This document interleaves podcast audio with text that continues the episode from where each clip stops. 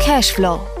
Ein Podcast über Geld und Politik mit Daniel Bayers. Herzlich willkommen bei Cashflow, dem Podcast über Geld und Politik. Mein Name ist Daniel Bayers und ich bin Finanzminister von Baden-Württemberg. Wir zeichnen diese Folge, diesen Podcast heute am 29. März auf. Der brutale russische Angriffskrieg von Wladimir Putin dauert jetzt schon fast fünf Wochen. Und wir haben uns in der letzten Folge mit der Frage beschäftigt, wie sich dieser Krieg auf Baden-Württemberg auswirkt, auf unsere Wirtschaft, auf unsere Unternehmen, auf die Konjunktur, auch auf die Finanzmärkte. Und heute soll es darum gehen, was dieser Krieg für die Energieversorgung bedeutet, für die Energieversorgung in der Bundesrepublik, aber auch ganz konkret bei uns in Baden-Württemberg. Auch wir sind noch immer sehr abhängig von russischem Gas und russischem Öl, eine fatale Abhängigkeit, wie wir gerade merken. Und wir wollen darüber sprechen, ist die Versorgungssicherheit im Land gesichert und wie kommen wir so schnell wie möglich weg von den fossilen Energien. Und darüber möchte ich heute sprechen mit dem CEO der ENBW, Dr. Frank Mastiot. Herzlich willkommen. Ja, vielen Dank, Herr Minister Herr Bayers. Ich freue mich auf unser Gespräch. Vielleicht der kurze Disclaimer, Herr Mastiot, vorneweg zur vollen Transparenz. Das Land Baden-Württemberg ist ja Anteilseigner an der ENBW und ich als Finanzminister bin Mitglied im Aufsichtsrat. Äh, wir diskutieren da ja durchaus unterschiedliche Themen, aber wir nehmen ganz bewusst keinen direkten Einfluss auf das operative Geschäft. Das ist Ihre Baustelle, das ist Ihre Aufgabe. Und deswegen auch meine allererste Frage, Herr Mastiot, wie reagiert die Energiebranche auf diesen Krieg? Ist es ein Schock oder ist es, so wie wir es ja oft in diesen Tagen lesen, eine Zeitenwende? Also zunächst mal, glaube ich, äh, gebührt es der Ernsthaftigkeit der Situation darauf hinzuweisen, in der Energiebranche arbeiten auch dann Menschen. Also was ich Ihnen sagen kann, auf der persönlichen Ebene erlebe ich rundum enorme Betroffenheit. Äh, meine Kollegen in eigenem Hause, mein Vorstandskollegen, ich selber, meine Kollegen in der Branche durch die Bank. Entsetzt muss man sagen, dass man so etwas erleben muss, dass ein souveränes Land in Europa kriegerisch angegriffen wird, das hat uns als Menschen enorm durchgerüttelt. Ich glaube, so wie andere in der Gesellschaft, in der wir leben, auch. Ich glaube, das ist einfach ein, ein wichtiger Punkt, um mal das vorwegzuschicken. Und dann entsprechend der Aufgabe, die wir haben in der Energiebranche, sich dann sofort zu überlegen, wie gehen wir damit um? Und da kann man auf unterschiedlichste Weise drauf gucken. Ich mache es relativ einfach. Die naheliegende Frage ist, gibt es aus der akuten Situation heraus Anzeichen dafür, dass die Energieversorgung in unserem Lande negativ beeinträchtigt sein könnte. Also durch kriegerische Handlungen, durch Embargos, Sanktionen oder ähnliches. Das ist mal ein Handlungsstrang. Der zweite ist, was bedeutet es denn mittel- und langfristig für die Energieversorgung in unserem Land, die, was Sie eingangs auch erwähnt haben, zu einem Gutteil auf der Versorgung basiert bisher die das Land Russland auf der Energieseite bereitgestellt hat. Und für beide Themen gibt es jetzt Handlungsbedarf, sich damit natürlich auseinanderzusetzen.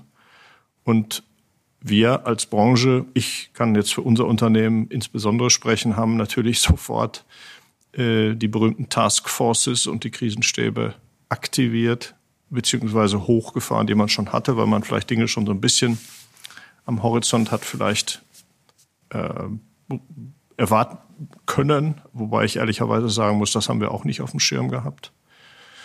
Und da ist jetzt mal so ein Startpunkt, äh, wo die Energiebranche steht und in diese beiden Richtungen laufen jetzt viele Aktivitäten. Vielleicht mal erstmal auch vorneweg bin Ihnen sehr dankbar, Herr Mastio, dass Sie das äh, so offen und so klar ansprechen, denn wir wachen ja morgens auf mit fürchterlichen Bildern. Wir stumpfen ja auch nicht ab, auch fünf Wochen nach diesem brutalen Angriffskrieg. Wir reden hier über Menschenleben. Wir sehen ja auch sehr real, wie viele Menschen zu uns kommen. Mittlerweile etwa 30.000 Menschen bei uns in Baden-Württemberg, die hier angekommen sind. Es ist auch unsere humanitäre Verantwortung und Verpflichtung, diese Menschen hier gut zu versorgen, unterzubringen, wahrscheinlich sie auch zu integrieren, weil diese Menschen werden ja morgen nicht zurück nach Mariupol oder nach Kharkiv reisen können. Diese Städte sind dem Erdboden äh, äh, gleich gemacht.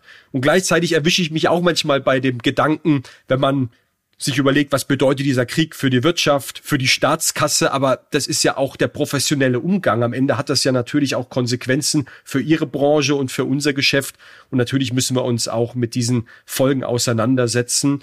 Und deswegen wollte ich Sie vielleicht auch erstmal vorab fragen, ganz konkret, was sind denn die unmittelbaren Folgen dieses Krieges für die ENBW, für Ihr Unternehmen? Was können Sie heute schon feststellen? Was hat sich verändert? Wenn wir bei den beiden unterschiedlichen Betrachtungswinkeln akutes Handeln und akute Vorsorge und langfristige Ausrichtung bleiben, gehört zu der akuten Situation dazu, dass wir als Unternehmen erstmal uns in allererster äh, Sekunde auf die humanitäre Frage äh, konzentriert haben. Was können wir konkret als Unternehmen tun? Das war unmittelbare finanzielle Unterstützung von unterschiedlichen Stiftungen, die humanitäre Hilfe leisten, eine Spendenplattform aufzusetzen was die äh, Frage angeht, was es macht, Unternehmen der NBW macht. Wir haben ein Selbstverständnis, dass wir uns für die Energieversorgung in, im Rahmen unserer Möglichkeiten mitverantwortlich fühlen. Wir sind es nicht allein, wir sind ein Teil einer Gruppe von Institutionen, dazu zähle ich die Firmen, Bundesnetzagentur, äh, letztendlich die Regierung, die eine gemeinsame Verantwortung hat, dass bei uns im Lande die Energieversorgung funktioniert. Und da war die allererste Frage, was sind die akuten Themen, über die wir uns Gedanken machen müssen? Zum Beispiel, welche Ver äh, Vorbereitungen könnte man denn tätigen, wenn man auf eine Embargo-Situation trifft? Ob sie jetzt von der russischen Seite oder von der europäischen oder deutschen Seite angestoßen sind, sei jetzt mal außen vor gelassen. Was sind die konkreten äh, Themen, an die man denken muss? Welche Notfallpläne muss man aktivieren oder vorausschauend aktivieren? Ich möchte betonen, das ist vielleicht nicht jedem so äh, bekannt, wir haben aktuell weder in den, ich komme jetzt auf die beiden wesentlichen Teile, auf die wir gucken, das ist die Gasversorgung, das ist die Kohleversorgung in, aus Russland. Wir haben weder bei dem einen noch bei dem anderen irgendwelche Liefereinschränkungen. Also physisch gesehen fließt der Rohstoff aus dem Land zu uns. Und das ist erstmal ein Fakt. Aber man weiß nicht, wie lange hält das an, weil man Vorräte hält von Brennstoffen für Kraftwerke und ähnliches mehr, die natürlich eine Endlichkeit haben. Das heißt, wenn man die Frage beantwortet, naja, ich komme vielleicht über den April, über den Mai, über den Juni, aber was ist denn, wenn es kalt wird wieder im nächsten Winter? Wie sind, ist man dann aufgestellt? Dann ist man als Energieversorger nicht in einem Denkmodell, das sagt, dann fange ich an, mir Ende September nächsten Jahres darüber Gedanken zu machen, sondern das ist Teil unserer DNA. Wir sind so aufgestellt, dass wir sagen, wir müssen immer so gut wir können, auch für negative Szenarien Vorsorge treffen. Und da hat unser erster Aktionspunkt nach dem humanitären Teil angesetzt. Wir haben uns also hingesetzt, gesagt, was, was sind denn die Themen, an die wir denken müssen? Wir haben eine Taskforce ins Leben gerufen alle Teile des Unternehmens miteinander vernetzt, die etwas mit Energiesicherheit zu tun haben. Das sind die Netzleute, die Menschen in den Kraftwerken, die Menschen, die die Rohstoffe einkaufen, die Menschen, die mit dem Regierungsstellen, mit den Behörden Interaktion haben, die Menschen, die mit den Partnern Industrie zusammenarbeiten. Das war also erstmal seine Truppen sozusagen zu formieren und dann mal eine Liste zu machen, woran muss man vorrangig denken. Das ist mal so ein erster Punkt, äh, dass Sie sich das mal praktisch vorstellen können. Und dann kommt man jetzt zum Thema zu Thema, aber das ist vermutlich mal Gegenstand vielleicht Ihrer Fragen dann auch. Da werden wir sicherlich noch drüber sprechen. Herr Massio, erklären Sie uns doch mal noch eine Sache, die Sie gerade angesprochen haben. Sie sagen, ich sage jetzt mal flapsig, das Gas fließt weiter und das Öl fließt auch weiter. Das heißt, wir haben eigentlich keine Einschränkung äh, was die Menge angeht. Gleichzeitig sehen wir die Preisentwicklung an der Zapfsäule oder wir sehen, äh, dass Menschen Kostenvoranschläge bekommen für ihre Heizungsrechnung. Äh, da hat sich ja was getan. Warum dann diese Preissteigerung? Ist das die Unsicherheit, die in dem Markt jetzt eingepreist wird oder werden da möglicherweise ähm, Preisentwicklungen einfach äh, nicht, nicht weitergegeben? Wie können Sie das erklären, dass es da so eine, so eine Entwicklung gibt, wenn doch weiterhin eigentlich Rohstoffe fließen? Ja, also zunächst muss man feststellen, dass sich ein deutlicher Preissteigerungstrend an den Energiemärkten unabhängig von der, vom Ukraine-Krieg seit Mitte letzten Jahres abgezeichnet hat. Aus ganz unterschiedlichen Gründen. Einfache Erklärungen wären, die Weltwirtschaft ist nach der Corona-Krise viel schneller angesprungen, als man es global vermutet hat. Die Systeme und Wertschöpfungsketten waren da nicht darauf vorbereitet und auf einmal springt die Konjunktur an und dann ist nicht genug Energie da, mal ganz flapsig formuliert. Und dann geht der Preis, weil es ein rares Gut ist, nach oben. Also zum Beispiel im letzten Jahr, Mitte letzten Jahres, hat China und Indien mehr oder weniger jede Rohstofflieferung aus den Lieferländern fast preisblind gekauft, weil man nicht eigene Industrien zurückfahren wollte. Das hat dazu geführt, dass letztes Jahr schon die Strom- und die Gaspreise enorm nach oben gegangen sind, auch Kohle. Und die Ukraine-Krieg hat dem Ganzen dann noch zusätzlichen Negativschub verliehen, indem dann in der äh, Unsicherheit des Marktes die Preise noch mal deutlich nach oben gegangen sind. Ich glaube, man muss verstehen, dass Märkte an der Stelle nicht arithmetisch wie so eine Formel dem realen physischen Fluss der Ware folgt. Da reicht eine Ankündigung, ob die in die eine wie in die andere Richtung den Markt massiv zu verändern. Ich gebe Ihnen ein Beispiel. Wir hatten jetzt steigende Preise und in der vergangenen Woche hat der russische Staat gefordert, dass ab jetzt Rohstofflieferungen in Rubel zu bezahlen sind, anstatt in Dollar und Euro. In der Erwartung, dass das im Markt Verwerfungen hervorrufen wird, weil zum Beispiel die G7-Staaten, das ist dann ja auch real passiert, gesagt haben, wir zahlen aber nicht in Rubel. Und der Markt dann gesagt, naja, dann werden die Russen vielleicht nicht mehr liefern. Dann könnte es ja eine Knappheit geben, sofort der Preis wieder nach oben geht, weil man sich einfach quasi vorab sichert. Vielleicht als kleine Erklärung für die, für die Leute, die zuhören. Wir haben das immer so gelesen, dass das jetzt auch äh, Spielchen von Wladimir Putin sind. Man kann ja die Frage stellen, warum macht er das? Es gibt ja sehr scharfe Sanktionen gegen die russische Zentralbank. Und wer jetzt auf einmal in Rubel bezahlen muss statt in US-Dollar, muss ja irgendwie an russische Rubel kommen. Ist gar nicht so einfach in dieser Zeit. Also muss man mit der russischen Notenbank im Zweifel handeln und damit würde der Westen seine eigenen Sanktionen irgendwie unterwandern auf das Spielchen hat sich die G7 jetzt nicht eingelassen, hat gesagt, das wäre Vertragsbruch, wir bleiben dabei, wir zahlen in US-Dollar. Genau, genau. Das ist jetzt so ein Punkt, wo wir werden jetzt mal sehen, was jetzt in den nächsten Tagen passiert.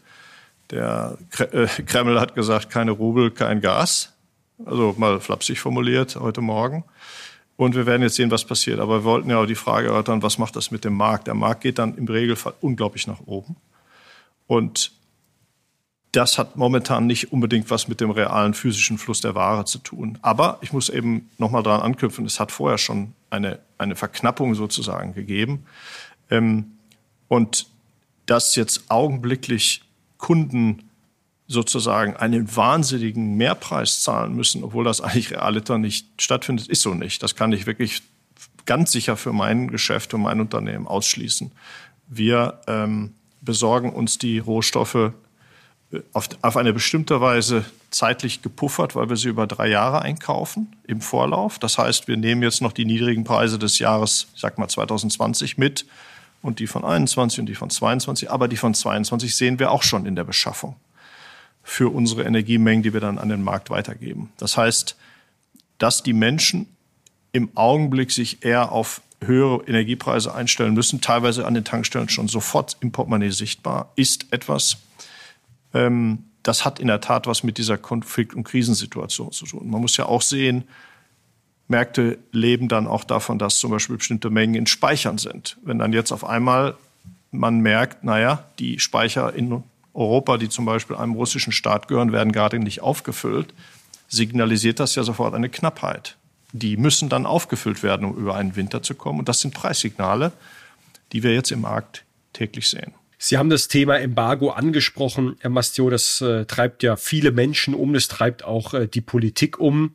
Ähm, es gibt ja unterschiedliche Szenarien und jedes davon ist irgendwie der Blick in die Kristallkugel. Auch wir im Finanzministerium überlegen uns natürlich, dümpeln wir in den nächsten Monaten irgendwie vor uns her. Es gibt ja dieses ökonomische Szenario einer Stagflation, also irgendwie einer stagnierenden Wirtschaft äh, bei hohen Inflationspreisen oder ähm, wird der Druck weiterhin auch auf äh, die Bundesrepublik Deutschland erhöht, äh, dass man irgendwann mal die Reißleine zieht und sagt, jetzt werden, und zwar egal ob das jetzt Öl, Gas oder Kohle ist, keine Energieträger mehr aus Russland bezogen. Das wäre so ein Embargo, und äh, das hätte natürlich schon dramatische Konsequenzen ökonomischer Art, bis hin in eine tiefe Rezession, alle sozialen Kosten, die hinten dranhängen. So richtig durchdenken lässt sich das wohl nicht, weil es gibt ja kein einfaches Modell, was so etwas durchspielen kann, so ein Szenario. Aber es ist ein realistisches Szenario, mit dem man sich, glaube ich, beschäftigen muss. Das gebührt sozusagen der Professionalität. Ähm, wie diskutieren Sie diese Szenarien? Wie bereiten Sie die auf sich vor? Und vielleicht können Sie auch mal sehr konkret sagen, was, was, was, was wären denn die konkreten Folgen eines sofortigen Embargos für das Unternehmen? Sie sind wahrscheinlich auch unter Hochdruck dabei, alternative Bezugsquellen gerade abzuklopfen. Ähm, wie wird das bei der ENBW diskutiert? Vielleicht zur Einordnung für die Zuhörer. Man hat in den letzten Tagen den Eindruck, dass Russland so eine Art All-Around Versorger für den europäischen Energiemarkt immer schon gewesen ist. Man muss das etwas abschichten. Bei Kohle ist das äh, momentan irgendwo über 50 Prozent, aber das ist auch etwas, was in den Jahren zuvor ganz anders lag. Wir hatten als NBW in den Jahren 2014, 15 zum Beispiel die meisten Lieferungen aus Kolumbien und Südafrika. Ich will das einfach nur mal der Vollständigkeit halber erwähnen. Die hohe Gasabhängigkeit, die ebenfalls momentan bei 50 Prozent liegt, war über Jahre nie 50 Prozent. Die war immer so ungefähr 30 Prozent. Der Grund, warum wir jetzt 50 Prozent haben, ist, weil zuletzt die Norweger und die Holländer ihre Lieferungen, also die Holländer haben sie zurückgefahren und bei Norwegen wurde einfach nicht mehr gefördert, sodass historisch gesehen wir da so ein bisschen gesprungen sind. Also man kann, das ist ja eine Frage, die immer so hochkommt, ja, wieso habt ihr denn überhaupt diese Abhängigkeit gehabt? Ich will das einfach mal ins Verhältnis setzen. Das war nicht immer so und da lässt, da lässt sich auch was dran machen. Wie ist die konkrete Handlungsoption, die man hat, wenn man sagt, ich möchte mich jetzt von diesem Lieferanten unabhängiger machen? Dann ähm, mal ganz einfach gesagt, stellt sich das so dar, dass die Kohleseite innerhalb von vielleicht einem Jahr und ein bisschen umstellbar ist. Das ist ein Markt, der über Schiffe und Anlandung, über, also große Schiffe über den Atlantik kommen dann an im Lieferhafen. Über die Flüsse werden sie dann hierher gefahren. Das lässt der Markt zu. Das ist dann teuer, man muss verhandeln und die Verträge anpassen. Aber letztendlich ist man über so einen Zeitraum, sag mal von einem Jahr, anderthalb, in der Lage, als Land, als Firma seine Versorgung umzu, umzuändern. Beim Gas stellt sich das viel schwieriger dar, weil die Gasmengen, die wir heutzutage im Land verbrauchen, kommen über Pipeline, vor allem aus Russland, aber auch aus Norwegen und noch Rest aus Holland. Wenn man das jetzt ersetzen wollte, müsste man Schiffe aus Übersee entladen und das Gas, was dort flüssig ankommt, in eine Flüssig, äh, in, in die Gasphase zurück überführen, wie man so schön sagt, und dann über eine Pipeline zurückfahren. Von diesen Anlagen, die das können, gibt es heute nur wenige.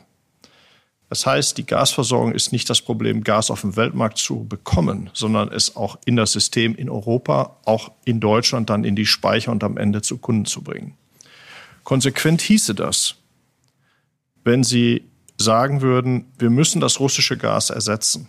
Und Sie sagen, ich gucke nach, was habe ich an alternativen Anlieferungen, plus das, was kann ich denn sparen an Verbrauch temporär, wo kann ich denn Bedarf verringern. Wenn Sie das alles zusammenaddieren, ohne zu technisch zu werden, dann ist die Faustformel ungefähr, dass wir momentan in Deutschland etwa die Hälfte des russischen Gases in einer, sag mal, vernünftigen, geordneten Art und Weise ersetzt bekämen. Dadurch, dass wir Gas irgendwo einkaufen, beziehungsweise temporär Bedarfe absenken. Aber was Sie aus meinen Worten entnehmen, die andere Hälfte kriegen Sie nicht ersetzt.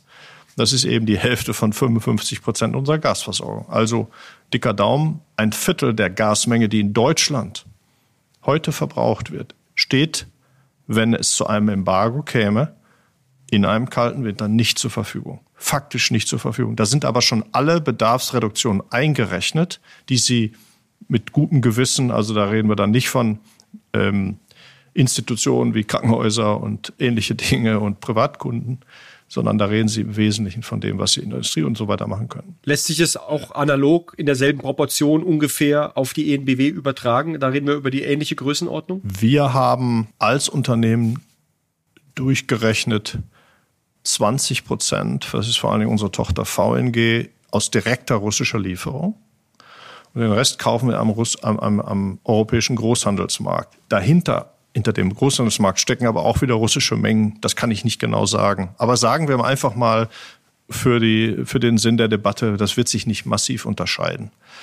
Was Sie dann aber sofort merken, ist, dass ein Viertel eines Rohstoffes, der fundamental ist für unser Land, da rede ich ja nicht nur von Heizen, Da reden wir vor allen Dingen von Industrieproduktion, weil Gas geht in die Produktion ein von einer Unmenge von Werkstoffen, in die Chemie, in, die, ähm, in den Maschinenbau an verschiedensten Stellen. Wenn der nicht zur Verfügung steht, sind die Prozesse dahinter nicht durchführbar.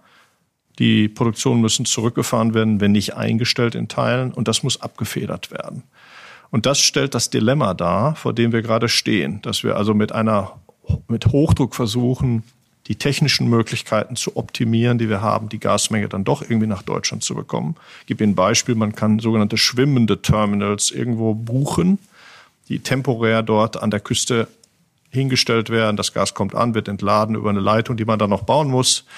Ähm, also wir haben da so ein, so ein Nadelöhr im, im sprichwörtlichen Sinne zu lösen. Und das kann man erst in ein paar Jahren durch feste Terminals ähm, ergänzen und ersetzen. Die haben wir heute noch nicht. Das sind die erwähnten zum Beispiel Flüssiggasterminals. Genau, das sind so Schiffe, das sind so große Schiffe, die das, äh, die sehen aus wie Schiffe, äh, wo einfach eine, eine, eine, eine Anlage drin ist, wo das Gas eben in flüssiger Form ankommt, wird dann entspannt und dann wird es als Gas in die Leitung entlassen. Und das ist einfach, das liegt einfach daran, weil Europa über diese Importe nie verfügen musste. Wir haben uns eben über Jahre an leitungsgebundenes Gas aus Russland, aus Norwegen, aus Holland, aus Algerien, über Spanien weitestgehend dadurch versorgt. Flüssiggas ist erst seit ein paar Jahren überhaupt mit Schiffen über, Welt, über die Weltmeere überhaupt bewegbar und handelbar. Das ist ein sehr schwieriges Transportgut. Aber es geht jetzt. Und das ist jetzt ein Weg, um uns aus dieser Abhängigkeit zu befreien. Aber sie geht eben nicht in Wochen und Monaten. Das ist ein mehrjähriger Prozess. Und da steckt das Dilemma zu sagen, will ich jetzt eine Sanktion da aussprechen, weil man sich darüber im Klaren sein muss, dass die Folgeeffekte auf das eigene Land, das ist nicht nur, finde ich, ein wirtschaftliches Thema, sondern durchaus auch die Frage, wird eine Bevölkerung mit einem solchen Zustand einer Mangelsituation, wie lange wird die dann noch Sanktionen unterstützen? Weil der Sinn einer Sanktion ist ja mal ganz einfach gesagt, einen Tag länger die Sanktion durchzuhalten als derjenige, auf dem er die Sanktion ausübt. Und das muss, das muss man sich fragen kann ich das sicherstellen mit der Sanktion, für die ich mich gerade entschieden habe? Ich glaube, das ist ein äh, wichtiger Punkt, den man sich immer wieder deutlich machen muss, dass Sanktionen, die ausgesprochen werden, dass man dabei einen langen Atem braucht. Also nicht umsonst hat man sich sowohl beim Ausschluss aus dem SWIFT äh, System äh, als auch bei anderen Sanktionen sehr genau überlegt, machen wir das und wenn ja, halten wir das auch durch. Darum muss es ja am Ende äh, äh gehen. Genau. Ähm, und äh, deswegen ist, glaube ich, das Wort Dilemma haben Sie jetzt schon mehrmals genannt. Ich glaube, das trifft es auf den Kopf und die, den Nagel auf den Kopf. Und ich würde mal so sagen, wenn, wenn es denn so wäre, dass der Krieg morgen ein Ende hätte und die Panzer aufhören zu rollen, dann würde man heute sofort den Stecker ziehen. Aber auch das ist ja nicht klar an der Stelle.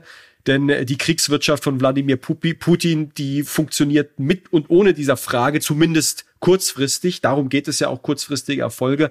Aber nichtdestotrotz, das Szenario ist weiterhin existent, es ist real und je länger dieser Krieg dauert, ähm, desto höher wird natürlich auch der Druck, diese, diese Option zu ziehen. Und deswegen sprechen wir ja auch genau an der, an der Stelle darüber. Ich würde das gerne ein bisschen, äh, das, das, das, das Bild weiten, Herr Mastio, an der, an der Stelle. Sie haben jetzt in Ihrer Zeit als Vorstandsvorsitzender viel erlebt. Da fiel der Atomausstieg in die Zeit, äh, der Kohleausstieg hat begonnen. Ähm, Sie sind ja auch als ENBW sehr aktiv im ganzen Bereich der E-Mobilität, also Stichwort Transformation in der Automobilwirtschaft, ein Megathema bei uns in Baden-Württemberg.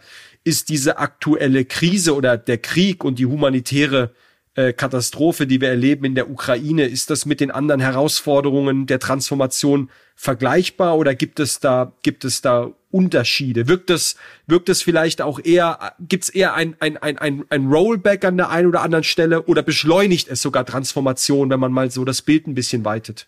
Also ich glaube, wenn man sich die Frage nach der kurzfristigen möglichen Entwicklung stellt und man muss als um Versorgungssicherheit bemühter Verantwortlicher immer auch ja von einem Worst-Case-Szenario ausgehen, dann ist das eine sehr außergewöhnliche Zeit, in der wir leben.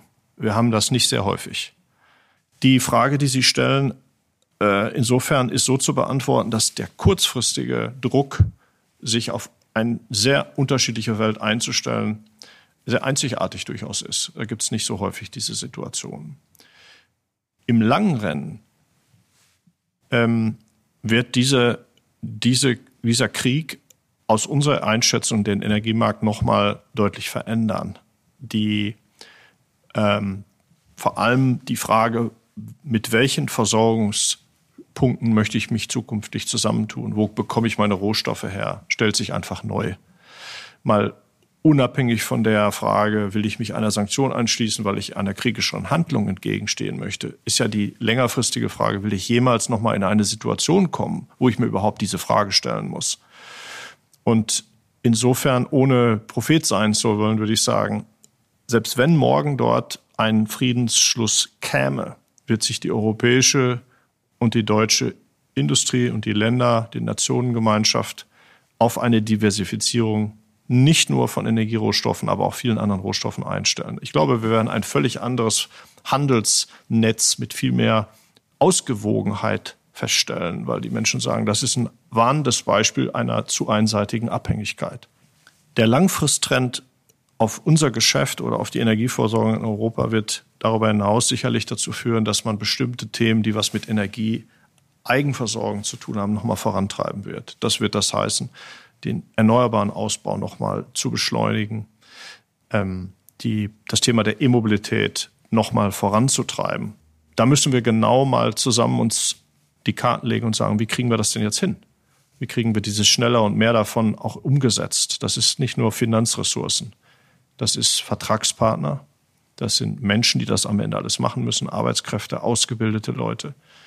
Das sind Partnerschaften, die man um bauen muss vielleicht. Also da sind eine Vielzahl von Themen, die was mit operativer Umsetzung zu tun haben und Machbarkeit. Vielleicht weniger, dass man jetzt sozusagen die Weltkarte zusammenfalten muss und jetzt völlig neu anfangen muss. Das ist nicht das Problem aus meiner persönlichen Sicht. Es ist eher, okay, da sind jetzt Trends, die noch einen stärkeren Pfeil nach oben zeigen.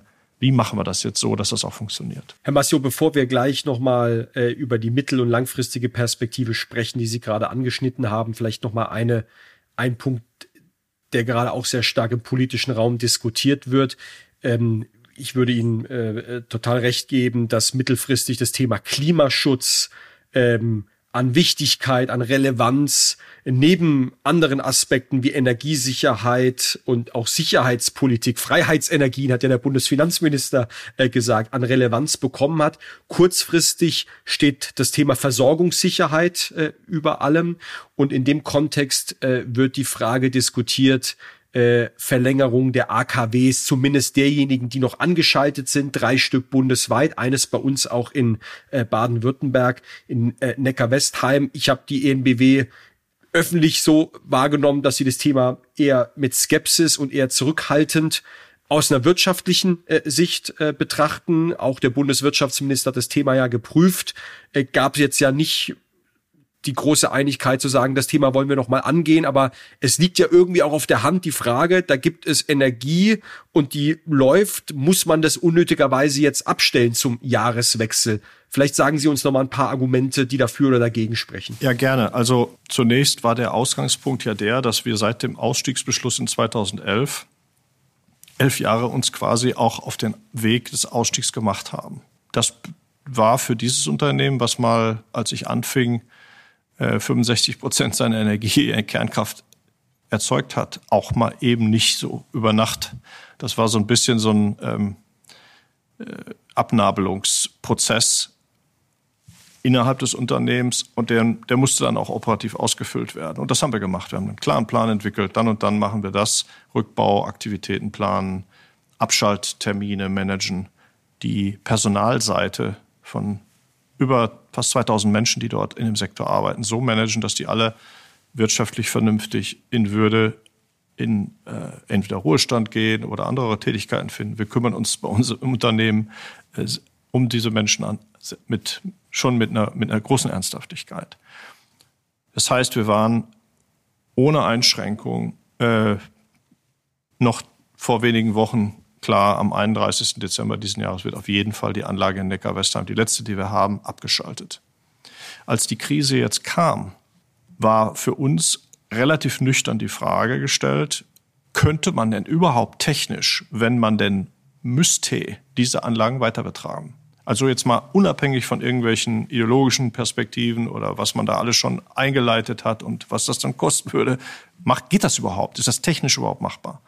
Und wir haben uns primär auf diese Frage konzentriert Und es war unser Anspruch gegenüber der Bundesregierung, maximale Transparenz zu schaffen.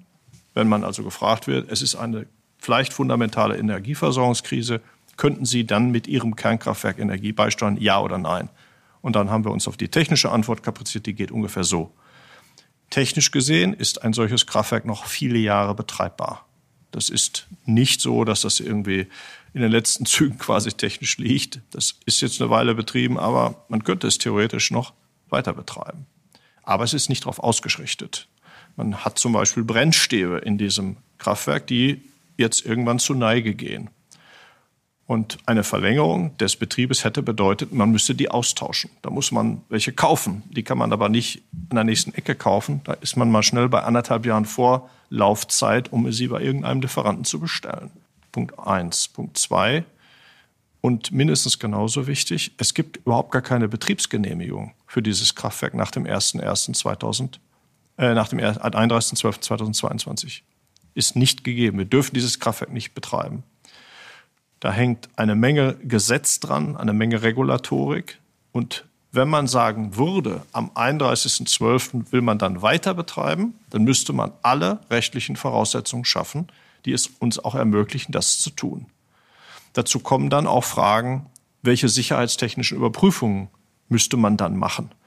Ich sage jetzt mal einfach etwas verkürzt. Aus unserer Sicht ist das ein, ein sehr, sehr sicheres und auch technisch noch über längere Zeit betreibendes Kraftwerk. Aber richtigerweise sagen dann, dachte der Gesetzgeber, ja, aber da müssen wir diese und jene Prüfung machen, die wir für einen längeren Betrieb vorhalten müssen. Denn die Menschen sollen ja nicht sagen, wir haben eine Abkürzung genommen. Selbst wenn das theoretisch überhaupt nicht notwendig wäre. Nehmen wir an, das ist jetzt tiptop alles. Und trotzdem gibt es ja Menschen, die sagen, ja, müssen wir eine technische Überprüfung machen. Und in der Abwägung, wir haben also diese Transparenz geschaffen. Wir haben das sehr detailliert erläutert. Und in der Abwägung, das war mal, ist mein Kenntnisstand, hat die Bundesregierung gesagt, wenn ich das alles zusammennehme, was ich dafür leisten muss, was ich dort rausbekomme an Energie, die dann im Krisenfall vielleicht einen Beitrag leistet, dann erscheint es nicht richtig, diesen Prozess umzukehren, also dieses Ausstiegs, beziehungsweise die Vorbereitung alle zu machen, die man tun müsste. Da stehen enorme praktische Hindernisse und regulatorische und genehmigungsrechtliche Schritte im Weg äh, oder müsste man, müsste man gehen, um das sicherzustellen. Ich glaube, da hängt, gibt es auch ein kommunikatives Element, Menschen ähm, dann zu überzeugen, die sagen, wir waren eigentlich immer dagegen, überhaupt gegen Kernkraft. Und jetzt sagt die uns noch, soll das noch länger betreiben? Was ist denn damit und damit? Da hätte man auch vielleicht Klagen bekommen. Aber ich glaube, muss, es gehört zu Transparenz und Fairness dazu. Könnte man das alles, wenn man diese, wenn man so will, äh, Rahmenbedingungen nicht hätte, dann ließe sich das machen, aber man muss Realist sein. Man muss eben diese unterschiedlichen Elemente alle zueinander bringen. Und somit ist der Stand der, dass wir zur Kenntnis nehmen, von dieser Option wird kein Gebrauch gemacht. Wir selber, Sie haben gesagt, wir sehen das mit einer bestimmten Skepsis. Ich glaube, der Punkt ist, wir wissen einfach um die enorme operative Herausforderung. Das ist vielleicht einfach wichtig und auch transparent gemacht zu haben. Lassen Sie uns einen äh, Blick äh, in die in die Zukunft, in diese 20er Jahre und auch darüber hinaus äh, werfen, Herr Mastio, weil wir haben ja die politische Einigkeit, wegzukommen von den fossilen Energien, auch das fossile Zeitalter äh, hinter uns zu lassen. Wir haben als Landesregierung das mega ambitionierte Ziel, wenn ich das so sagen darf, bis 2040 klimaneutral zu werden. Wenn man sich das vorstellt, ein Industriestandort wie Baden-Württemberg, Automobilindustrie, Chemieindustrie, Maschinen- und Anlagenbau, äh, Zement und so weiter. Und da geht es natürlich auch vor allem um den Ausbau der erneuerbaren Energien, beispielsweise ganz konkret auch in der Windkraft oder bei der Photovoltaik. Wir wollen ja unter anderem die Planungsprozesse hier beschleunigen. Wir wollen mehr Flächen auch für nachhaltige Energien bereitstellen. Und trotzdem ist es ja so, die Landesregierung selbst, die baut keine Windräder und sie kann nur Rahmenbedingungen dafür setzen. Und deswegen auch die Frage an Sie, Herr Mastio, ganz konkret, wie kommen wir bei dem Ausbau des grünen Stroms Ihrer Meinung nach besser voran? Woran fehlt es dann noch? Ich, ich, habe ja auch ein Stück weit die leise Hoffnung, dass die eine oder andere Debatte, die wir in den letzten Jahren geführt haben, nämlich stören uns die paar Windräder am Horizont sicher auch noch mal ein bisschen relativieren angesichts der Situation in der Ukraine, wohlwissend, dass wir onshore bei uns im Land niemals so viel Energie produzieren können, wie wir sie brauchen in dem Industriestandort. Dafür braucht es natürlich mehr. Aber deswegen will ich das von Ihnen, dem Experten, hören. Worauf kommt es äh, jetzt äh, an bei diesem Megathema, äh, dem Ausbau der erneuerbaren Energien? Also ein, einleitend muss man sagen, dass wir dieses Klimathema, Klimaschutzthema, alle damit verbundenen Ziele, Sie haben ja ein paar genannt, meiner Meinung nach, so hart das auch im Augenblick erdenkbar erscheint, auf keinen Fall aus dem Auge verlieren lassen dürfen. Wir müssen einen Weg finden, dass wir trotz der temporären Mehrinanspruchnahme vielleicht von Kohlekraftwerken, weil uns jetzt Gas vielleicht an irgendeiner Stelle fehlt, und das wird mehr CO2-Emissionen bedeuten. Wir müssen unbedingt unsere Ziele beibehalten. Wer mal hier in der Gegend äh, am Sonntag äh, in seinem eigenen Garten war und Unmengen an Wasser auf die Blumen gießen durfte, wird daran erinnert, dass wir einfach Klimathema haben, was hier bei uns jetzt ankommt. Ich weiß nicht, der wievielte Sommer oder Frühling das jetzt ist, wo wir einfach viel zu viel Trockenheit haben. Und äh, ich will ganz offen sein, das macht mir auch persönlich Sorgen. Äh, ich gehörte nämlich zu den Menschen, die am Sonntag da mit dem Wasserschlauch standen und die Blumen ge äh, gegossen haben. Gesagt, Donnerwetter ist das wieder trocken. Und das möchte ich einfach mal vorweg schicken. Wir müssen einen Weg finden, auch wenn wir temporär da jetzt mehr Emissionen haben, dass wir im langen Rennen definiert als 10 Jahre, 15 Jahre, irgendwie unsere Ziele einhalten. Das sei vorweggeschickt. Und das steht auch mein Unternehmen hundertprozentig dahinter. Das heißt, äh, der Plan bis 2035 auch klimaneutral zu werden, der gilt nach wie vor. Absolut. Wir müssen da einen Weg finden. Äh, wir brauchen da ein bisschen Hilfe insofern, weil wir werden insbesondere jetzt in diesen Zeiten, auch in den letzten Monaten war das so, CO2 mehr emittieren müssen. Da stehen natürlich dann Leute auf der Matte, Ratingagenturen, die ihre Geschäftstätigkeit beurteilen, auch nach Nachhaltigkeitskriterien, die sie mit der Frage konfrontieren, was ist denn hier mit euren CO2-Einsparzielen? Und wir brauchen da so ein bisschen Unterstützung in sowas wie, ich nenne das jetzt mal verkürzt, kriegsbedingt unvermeidbare CO2-Emissionen, die wir geleistet haben, damit die Versorgungssicherheit einfach sichergestellt wird. Weil, das darf man nicht vergessen, Versorgungssicherheit ist auch ein Nachhaltigkeitsaspekt. Es ist nicht nur das Klima, aber ich habe ja meine Meinung zum Thema Klima deutlich gesagt. Ihre konkrete Frage, wir haben in den letzten Jahren in Deutschland enorm darunter gelitten, dass die Prozesse, die wir hatten, um Windfarmen in Betrieb zu nehmen und zu genehmigen, Solaranlagen, immer langsamer wurden. Fast schmerzhaft langsam wurden. Wir brauchen heute 70 Monate, bis ein Windpark genehmigt ist. Das war 2018 noch unter 40 Monaten. Und es ist absolut erkennbar, dass das daran liegt, dass die Genehmigungsverfahren durch Einsprüche, die Leute wollen sich natürlich absichern, auch in den Genehmigungsprozessen, ähm, verlangsamt wurden, aber auch Ressourcenlage. An der einen Stelle muss man auch offen und ehrlich sagen, fehlt es dann vielleicht auch in der inneren äh, Überzeugtheit, dass das ein Muss ist, nicht nur aus Klimagründen, sondern vielleicht auch aus Versorgungssicherheitsgründen.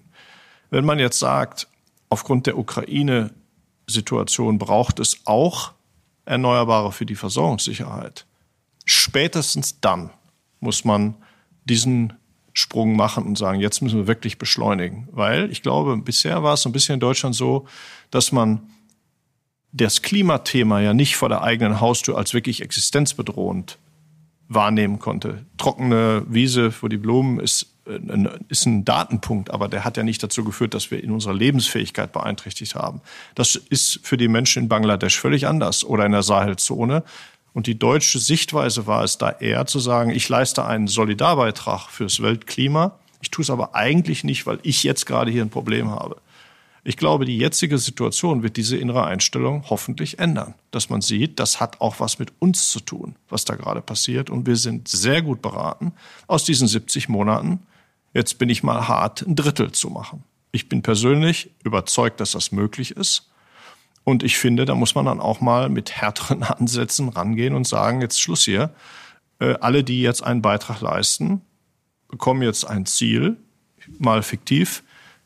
Hier sind bisher 70 Monate gestanden, alle in einem Raum sozusagen, die was dazu beitragen können. Wir machen da jetzt mal 30 oder 35 Monate, um einen ersten Schritt zu machen.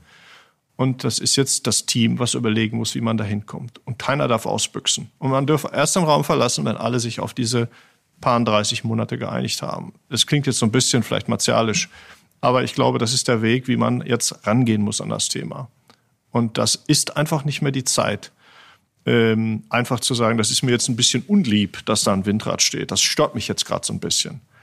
Wir reden jetzt hier über existenzielle Fragestellungen, wo Geschmacksfragen und ähm, an manchen Stellen Sensibilität, und ich will das um Gottes Willen nicht in einen Topf werfen, da gibt es berechtigte Einwände, wo man sagt, da gibt es vielleicht ein Fauna-Thema, äh, Naturschutzthemen und ähnliches mehr. Das will ich in keinster Weise kleinreden. Aber es gibt auch viele Themen, wo ich aus meiner persönlichen Beobachtung sehe, da wird sehr, sehr kleinlich hingeguckt.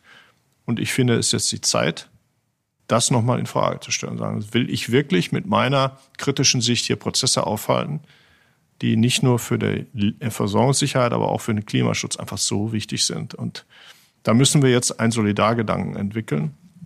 Denn es ist ja so, dass die Menschen bei Umfragen wenn Sie, eine, wenn Sie gefragt werden, glauben Sie, dass wir mehr Erneuerbare brauchen in diesem Land, mehr oder weniger mehrheitlich sagen, absolut. Aber wenn dann die Windanlage auftaucht am eigenen Wohnort, ändert sich diese Sichtweise durchaus. Und diesen, diesen Sprung, den müssen wir jetzt verändern, dass die Menschen auch vor Ort sagen, ja, ich weiß, da stand vorher kein Windrad, ich bin nicht ganz so hundertprozentig happy, aber ich verstehe, wofür es notwendig ist. Und ich leiste jetzt auch mein Okay, dass das passiert.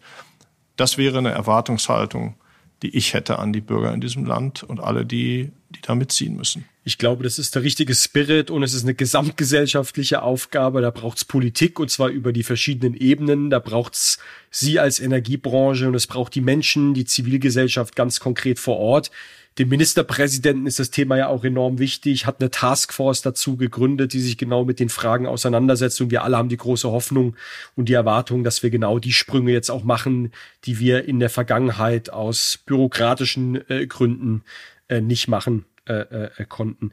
Herr Mastio, ich will zum Schluss noch ein Thema anreißen, was uns als Finanzministerium natürlich auch sehr umtreibt.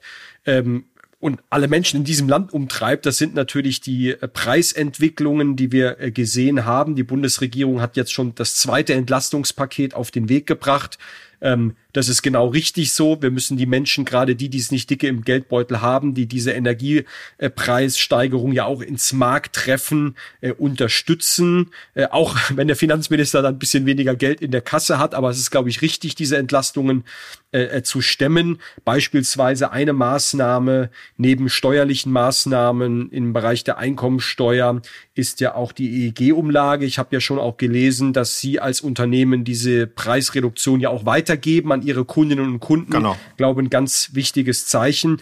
Wir stellen uns übrigens als Land auch auf diese Preisentwicklung ein, weil ich muss da ja auch einfach, ich, ich, ich lese einfach die Zeitung und äh, bringe die Puzzleteile zusammen und komme zum, Entschluss, zum Schluss, das war offenbar noch nicht das Ende der Fahnenstange, was die Preisentwicklung angeht. Das heißt, wir müssen uns auf weitere Preissteigerungen einstellen. Das heißt auch ganz konkret, dieser Krieg wird uns Wohlstand kosten.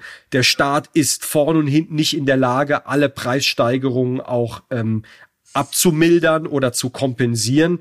Und wir als Land in unserem originären Bereich, wir haben ja 8000 Liegenschaften, große Uniklinikergebäude, Finanzämter, Schlösser und Gärten, alles was daran hängt, äh, zum Teil auch enorm energieintensiv. Auch die brauchen Strom und Wärme. Und dort kommt auch eine große Kostenlawine auf uns zu. Das macht sich schon auch im Haushalt bemerkbar. Und gleichzeitig haben wir auch genau noch einmal neu evaluiert unter den Gesichtspunkten, die Sie gerade beschrieben haben. Wie kommen wir noch schneller weg, noch schneller voran äh, beim Thema Nachhaltigkeit, Klimaschutz, Photovoltaikausbau, weg von den fossilen äh, Energieträgern. Ähm, und es bringt uns nicht in eine ganz einfache Diskussion, auch zu schauen, wie können wir kurzfristig diese Kosten auffangen, aber wie können wir auch investieren, um genau diesen Weg zu gehen. Und deswegen auch meine Frage abschließend an Sie, diese, diese steigenden Preise, ähm, wie gehen Sie damit um? Was bedeutet das für Ihre Kunden? Was bedeutet das auch ganz konkret äh, für das Unternehmen? Wir haben eine Situation, dass wir in diesem Jahr nochmal deutlich durch den Krieg bedingt äh, Preise sehen, täglich und im Mittel die deutlich über Feuer liegen und ganz deutlich über dem Jahr 2020. Ich will Ihnen da nur mal eine Zahl zurufen. Es gab keinen Tag im Jahr 2020, wo die Kilowattstunde äh, Gas über 20 Euro gekostet hat. Äh, Megawatt, Megawattstunde, ja.